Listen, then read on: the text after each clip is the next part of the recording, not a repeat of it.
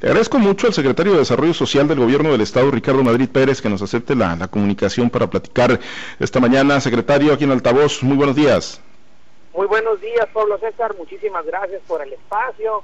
Un saludo a toda la gente que nos escucha. Gracias. Oye, secretario, pues como que de bajo perfil, pero han seguido las jornadas de apoyo puro Sinaloa, te entendido hoy por la zona de, de Guasave, en la comunidad de Los Ángeles del Triunfo.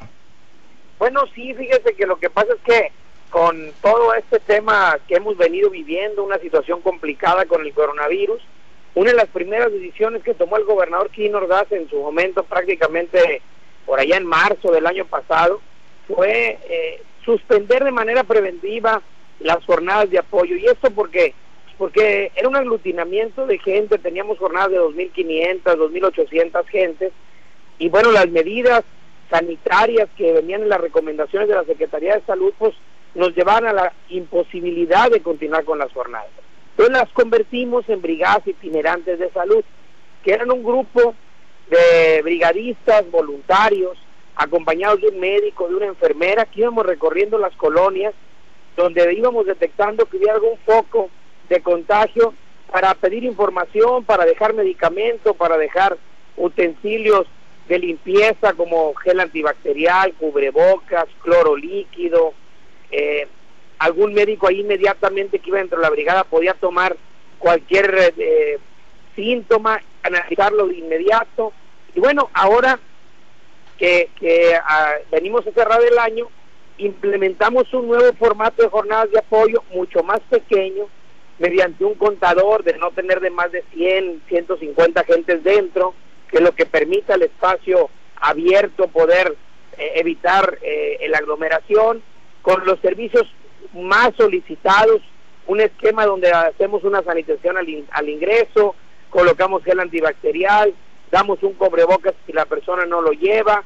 ¿Por qué? Porque la gente seguía pidiendo los apoyos de las jornadas, la despensa, los lentes, la silla de ruedas, la andadera, el corte de pelo, los trámites vehiculares que tienen un descuento adicional. Y bueno, con todos los cuidados hemos avanzado en este formato de jornadas de apoyo y el día de hoy estamos arrancando en un ratito, prácticamente ya en, cuestión de minutos en Los Ángeles del Triunfo con una jornada que llevará a ayudar y a tener esos apoyos a, a este, este sector que lo ha venido pidiendo reiteradamente. Muy bien, pues con todos los cuidados y que se acerque quien, quien requiera algún trámite ahí en Los Ángeles del Triunfo, ahí estará la jornada de apoyo.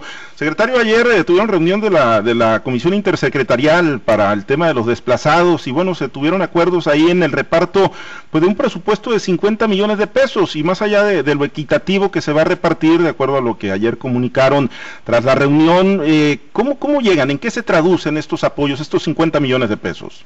Sí, efectivamente, por tercer año consecutivo en un esfuerzo que se ha venido haciendo donde el tema de los desplazados ha sido una, uno de los temas prioritarios del, gobierno del gobernador Quino Ordaz en el caso de la Secretaría de Desarrollo Social que me toca encabezar junto con un grupo de eh, secretarías de dependencias que estamos inmersas en este tema, eh, logramos que este año se etiquetaran 50 millones de pesos y el día de ayer tuvimos una reunión intersecretarial donde estuvieron las diferentes instancias de gobierno, tanto estatales, municipales, federales, como la representación del Congreso del Estado, de la Comisión de Derechos Humanos, eh, de los mismos desplazados de las tres zonas, norte, centro, sur, con la finalidad de ver cómo se distribuiría este recurso y en qué acciones se ejecutaría. Debo decirte que hemos venido avanzando en estos en este periodo.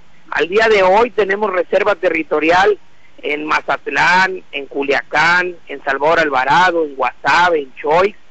Eh, nunca había habido una reserva territorial exclusiva para las unidades desplazadas, ahora ya tenemos esas cinco reservas y estamos ejecutando acciones de vivienda en Mazatlán, en Choix, acciones de servicios eh, públicos en, en, en Salvador Alvarado, en estructuraciones de planos, de proyectos y de notificaciones en Guasave.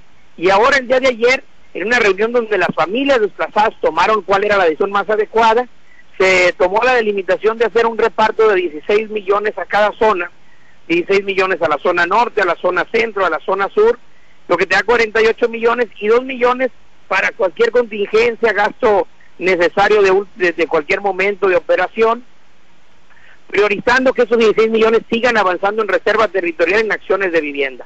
Tuvimos una reunión que yo debo de agradecerle mucho a las familias desplazadas cómo desenvolvieron los temas y priorizando eh, sobre cualquier otra cosa la posibilidad de tener por lo menos un terreno y en algún momento una, una vivienda eh, en estas familias que han dejado su vida y su vivienda eh, en la tierra para venir a, a otros municipios a buscar empezar de nuevo. ¿Esto es a través de un padrón ya cerrado, ya acabado, secretario, o se siguen eh, sumando, sigue el éxodo de familias de, de la zona serrana a consecuencia de, de temas de inseguridad? Eh, ¿Usted ya tiene cerrado el padrón o, o, hay registros para quienes deseen pues establecerse en algún valle, en alguna ciudad a través de estos programas que ustedes están implementando? Fíjate que una de las, de, de, también de los acuerdos que hemos venido tomando en cada una de las mesas y que ahí se ha venido reiterando es que el, que el censo no se cierre.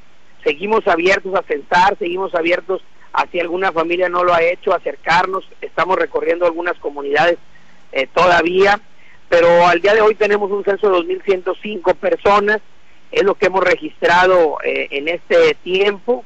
Con eso es con el que está trabajando esta primera etapa, pero el censo sigue abierto por si alguien no lo ha hecho y, y nos escucha. Estamos de, de manera inmediata listos para censar y poder estar en condiciones de que formen parte de este padrón con la finalidad de ir gestionando más y mayores beneficios. Debo decirte que otro de los acuerdos es que en las próximas semanas acudiremos una mesa, eh, un grupo, una comisión a la Ciudad de México a buscar tocar la puerta en diferentes dependencias para ver si podemos bajar algún proyecto extra, algún recurso, algunas acciones de vivienda que vengan a complementar este esfuerzo que se está haciendo en el gobierno del Estado para poder hacer más, Pablo César. Bien, finalmente, secretario, porque nos han preguntado mucho y constantemente el tema de las tarjetas que se repartieron para la pandemia, ¿no? Como apoyo, eh, como alternativa ahí para la población, eh, ¿se van a seguir se van a seguir entregando o canalizando apoyos a través de esas tarjetas? Fíjate que sí, efectivamente ya el día de ayer, se, antier y ayer se hicieron la recarga, logramos después de un proceso de licitación con todos toda la normatividad y toda la transparencia en la licitación pública nacional, poderle seguir dando eh, forma a este programa que nació como un programa emergente de, en el puro medio de la pandemia por ahí en mayo del año pasado y que hemos logrado con, con mucho esfuerzo, buscando cómo hacer más con menos, buscando economías, mantenerlo y ya tuvo recarga durante el mes de febrero, ya las familias están utilizándola y bueno, es un programa que buscaremos cómo mantener y también cómo ir incrementando en la medida de lo posible los diferentes sectores que debo decirte que todos los días en ese call center que tenemos recibimos llamadas y solicitudes y buscamos cómo dar eh, el apoyo en un trabajo muy coordinado que tenemos entre el sistema estatal, la Secretaría de Desarrollo Social y un grupo de brigadistas de varias dependencias del gobierno del estado que pues se han dado la tarea de dar el seguimiento, en su momento hacer la entrega y de estar en constante comunicación para buscar que esas familias tengan esa proteína en su mesa. ¿Hubo reducción? Huevo, leche, Ajá. carne, pollo, eh, un alimento perecedero, pero que se puede cambiar de manera inmediata en cualquier tienda de esa empresa que ganó esa licitación pública nacional. ¿Hubo reducción en el monto del apoyo, secretario? bueno, diciendo? buscamos un esquema donde pudiéramos, conforme a lo, la información que recibíamos de cómo se estaba utilizando y cómo se estaba gastando, y con las recomendaciones de un grupo de nutriólogos de la Secretaría de Salud y Sistema Estatal, lo encaminamos a la, a la proteína con una recarga de 200 pesos mensuales. Ese es el programa que existe y es con el que estamos trabajando y es el que tuvo recarga en este mes de febrero. Muy bien. Secretario, reciba un saludo desde WhatsApp de Manuel Zambada. Eh, nos pide ahí que lo, lo, saludemos y con todo gusto. De parte un de saludo al buen amigo Manuel. Te mando un abrazo, Manuel. Cuídate mucho. Gracias. También Águeda Valenzuela le deja saludos desde WhatsApp. Saludos, Águeda. Gracias, secretario. Muy pendientes de los saludos. programas. Muchísimas gracias y puro Sinaloa. Gracias, Ricardo Madrid Pérez, secretario de Desarrollo Social.